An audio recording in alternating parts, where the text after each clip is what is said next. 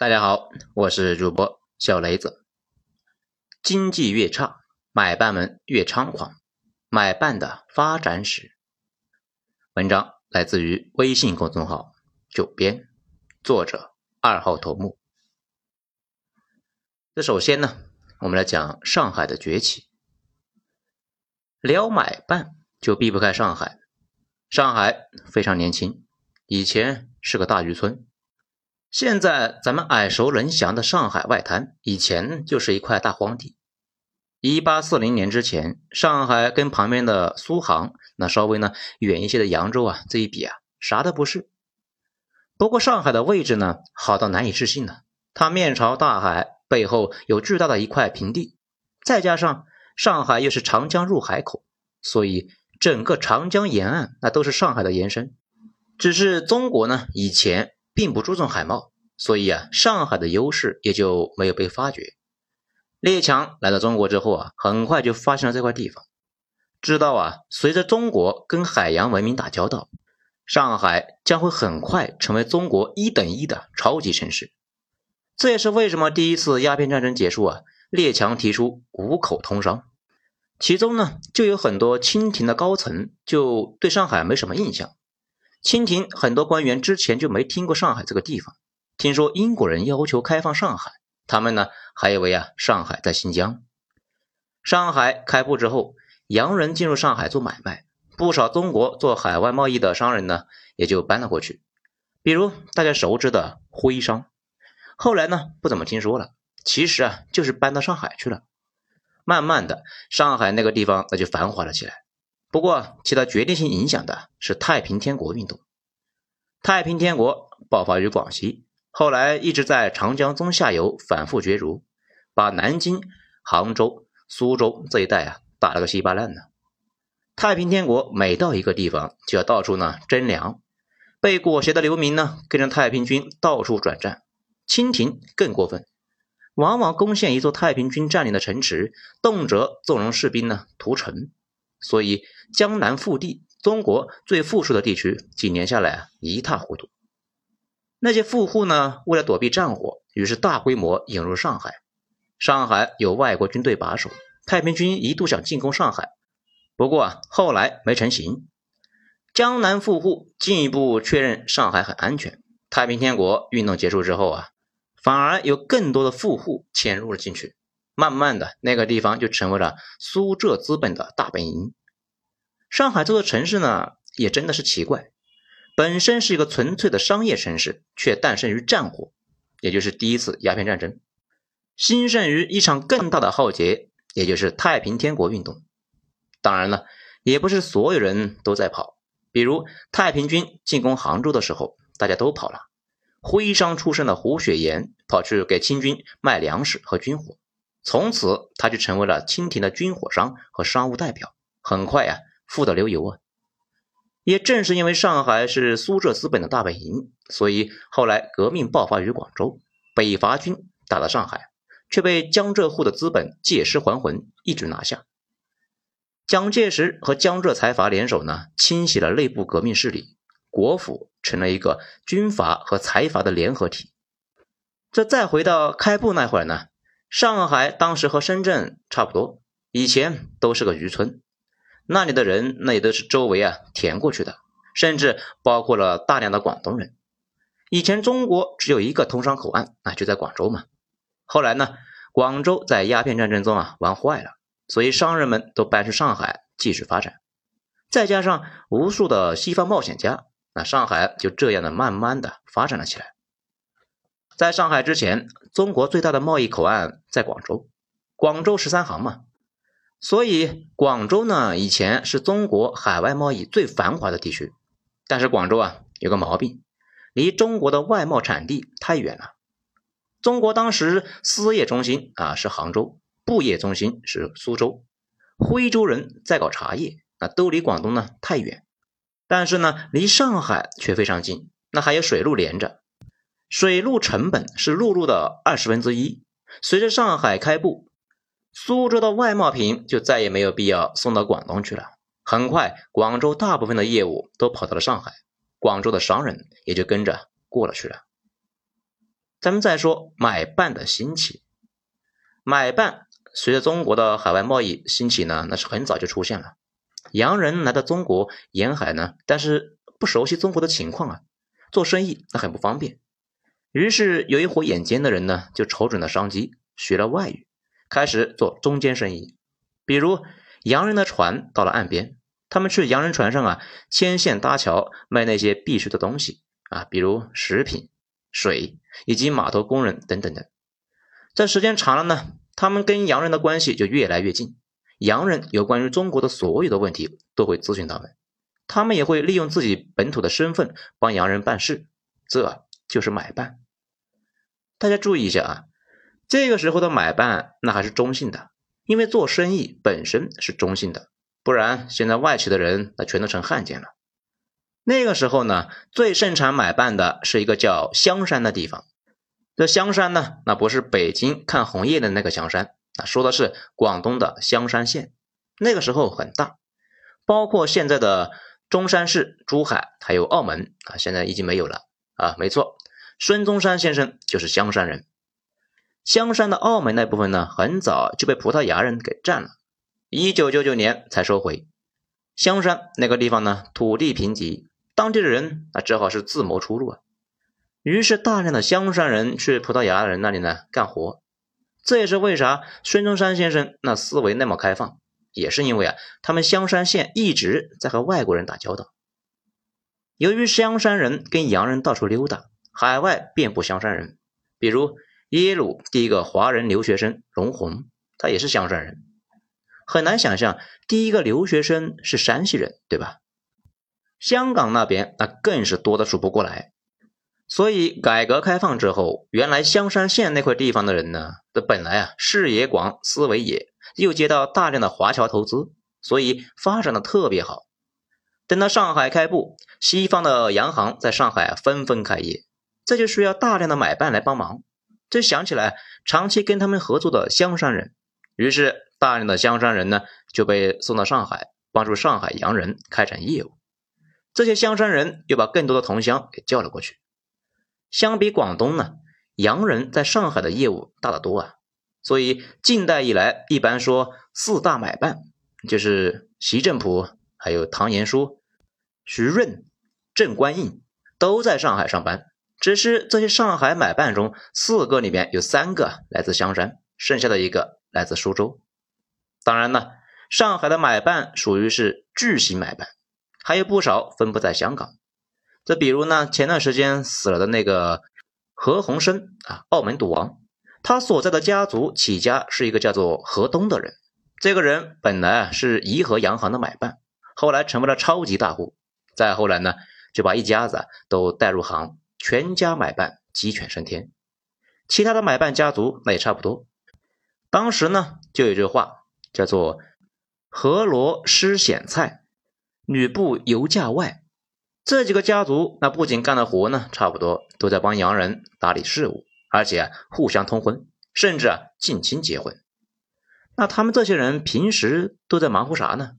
那主要是中国当时的三大特产：棉花、丝绸、茶叶等等。把这些东西啊收购回去，然后卖到国外，顺便呢从国外进口鸦片。鸦片战争中，中国啊不是打败了吗？就被迫呢同意列强在华销售鸦片，不过后来啊，中国这边的军阀们也在种鸦片，不仅种还出口，这就导致美国很长一段时间都被中国的进口鸦片啊搞得很崩溃啊。整体而言，大部分买办都是中性的，性质呢有点像现在的外企上班的员工，有一些还非常有家国情怀啊，比如唐延枢，这个人以前是怡和洋行的买办。后来，在李鸿章的邀请之下，参与了创办了中国近代史上非常著名的轮船招商局。这个公司呢，也是晚清少数几个能和外国公司抗衡的中国企业。事实上，清廷后来搞的洋务运动，主要也是依赖于这些人。当时叫官督商办，官僚们怎么会懂得如何组织现代企业嘛？所以，李鸿章他们就大量启用了那些有洋行经验的工作的买办们，还有郑观应这个人呢，大家应该都很熟。他不仅一直在参与洋务，还是近代著名的思想家。《盛世威严》啊，就是他写的。但是有一部分买办这个屁股呢决定脑袋，做了不少坏事啊。比如中国当时没啥工业产能，清廷和很多民间企业家是想发展现代产业的，但是如果中国搞起来，那些负责把国外生产的洋货卖到中国的买办不就失业了吗？所以他们千方百计的就阻挠，甚至呢通过倾销的手段往死了搞国内的工业萌芽。不过呢。大部分买办啊都是脚踩两只船呢，一方面跟清廷大员关系特别好，另外一方面又是洋人的买办，这倒是很容易就让我们想起了一些现在的企业，比如著名的洞庭帮大佬习正普。回到晚清，这个人呢基本上是无人不知啊，因为他是汇丰银行的管事。事实上呢，咱们现在聊汇丰银行，当时啊没几个外国人，全是一帮华人在里边上班。而这个习政府一家子啊，盘踞汇丰头部的位置长达五十五年之久。这爹干完了，儿子上；儿子死了呢，孙子上。他们家还有一个身份，就是李鸿章的淮系的人。后来，李鸿章的淮系和左宗棠的楚系发生矛盾。作为双方在商场的代言人，胡雪岩是左宗棠的代理，习政府是李鸿章代理。他们呢，也发生了巨大的冲突。在李鸿章的支持之下。习政府彻底击败了胡雪岩，胡雪岩他们徽州商人从此彻底退出了历史舞台。很多人把这场冲突看作是民族商人和买办商人的一次对抗，其实啊谈不上，本质是清廷代理人之间的冲突。后来搞死胡雪岩关键的一击呢，就是盛宣怀发出的。咱们总不能够说盛宣怀是洋买办吧？但是盛宣怀和习政府那都是李鸿章的人。整体而言，买办阶层立命之本就在于信息差，或者说经济差。只有国外比国内的经济啊强一大截，中国需要大量进口海外的产品，他们买办呢才有存在的必要。再进一步的说啊，买办获利的难易程度和国内外的技术差成反比，国内技术越强。到时候呢，就会形成对海外的输出态势，买办阶层也就没有任何存在的意义了。所以他们最受不了民主产业的崛起，除非啊改换阵营，换了屁股。他们跟民族产业是死敌，此消彼长，有你没我的状态。咱们再来说买办的衰亡，整个民国呢，其实就是一个买办政府。咱们上面提到的习政府家族呢。他们家的势力基本是贯穿整个晚清和民国，到了民国不但没削弱啊，反而通过联姻变得更强了。比如宋子文他们家，那就和习家有联姻呢。如果仔细把民国上层都翻一遍，就能够发现那些买办家族不但没消亡，这一次啊更过分了，进政府了，变成了买办官僚资产阶级。而蒋委员长又是一个目光极短浅的人。一九二八年十一月，南京国民政府出台了划分国家收入、地方收入标准案，这是民国政府的分税制啊。这个改革之后，容易收的关税呢、盐税啊，都归了政府；其他不好收的税啊，就归了地方。这玩意呢，对民国产生了重大影响，因为只有大量的进口外国货才能够收到税啊，蒋介石的政府才有财力保证。但是这个玩法就跟吸鸦片似的，你大量进口国外生产的工业品，人家是机器大生产，中国呢那还是小农经济。日本、美国货比国产货便宜的多得多啊，那些企业在中国销售价格非常低，这就压得国内的根本就没有任何办法抬头啊。这种情况之下，唯一的办法就是加关税扶持国内产业。可是蒋委员长还指望着关税呢。对于加税，国外产品在中国卖不出去，国府财政那不就出问题了吗？所以国府一直呢就放任这种倾销，很快中国的民族产业不都崩了，生产不出老百姓所需的基本工业品，那就需要进口更多，恶性循环。这也是为什么国府所谓的黄金十年期间，每年经济增长率百分之十以上，工业水平还在倒退的原因。在这个过程中，负责向中国倒卖物资的买办阶层呢风生水起，他们的力量变强之后啊，进一步游说民国政府，甚至呢进入了国府上层当高管或者成为实权人物。比如蒋委员长最重要的好基友于洽清，他呢就是上海最大的几个买办之一。这个人曾经在四幺二之前就给蒋介石和江浙财团牵线。后来抗战爆发之后，囤积居奇，大发国难财，这么个货色一直都处在国府核心圈子。这为什么蒋委员长在上海发动淞沪会战？多简单呐！上海就是买办大本营啊，也是外资在中国的根据地。蒋委员长还指望买办们去找他们的主子，也就是美英资本。不过日本也看穿了，对美英秋毫无犯。这两个国家呢，也就不想管这个事了。到最后，外资和他们的买办基本上就控制了中国采矿、重工、棉纺等相关的全部产业。不止如此啊，由于上层利益牵扯太深，民国政府对基础产业的兴趣呢，整体那甚至不如大清。比如，著名的民族企业家范旭东啊，向美国贷款一千六百万美元，准备生产纯碱。纯碱呢？那也是重要的基础工业原料。按理说，这种东西应该是国家支持来做的，但是民国政府不但不支持，甚至拒绝担保贷款，导致厂子呢也没开起来。尽管买办阶层啊蹦跶的凶啊，但是1949年之后就跟秋后的蚂蚱一样，很快就崩了。淮海战役结束之后，南方的买办集团则眼瞅着大势已去啊，开始搬往香港或者是美国。从这段时间到一九七八年，这是一段买办退潮期。不过，这不是故事的结尾。改革开放之后，我国基本上那啥都缺呀，只要能够把海外的东西倒腾到中国来，就能够发财。那个时候走私成风啊，汽车、彩电、相机，甚至录像机啊，都有人走私。大家可能很难以想象啊。九十年代穷成那样，这些东西在中国价格卖的比国外贵得多啊！现在想一想，简直离谱啊！最明显的就是那个桑塔纳，九十年代中国工人工资呢都不过百呀，那个玩意卖二十万，普通家庭不吃不喝两百年的收入。为啥很多老混混喜欢吹吹牛逼啊，说自己当初啊开过桑塔纳呢？因为那个时候开桑塔纳，那几乎就相当于现在开着一辆六七十万的库里南呢。事实上，现在中国很多巨富就是那个时代倒腾彩电啊、电视、汽车这些玩意起家的。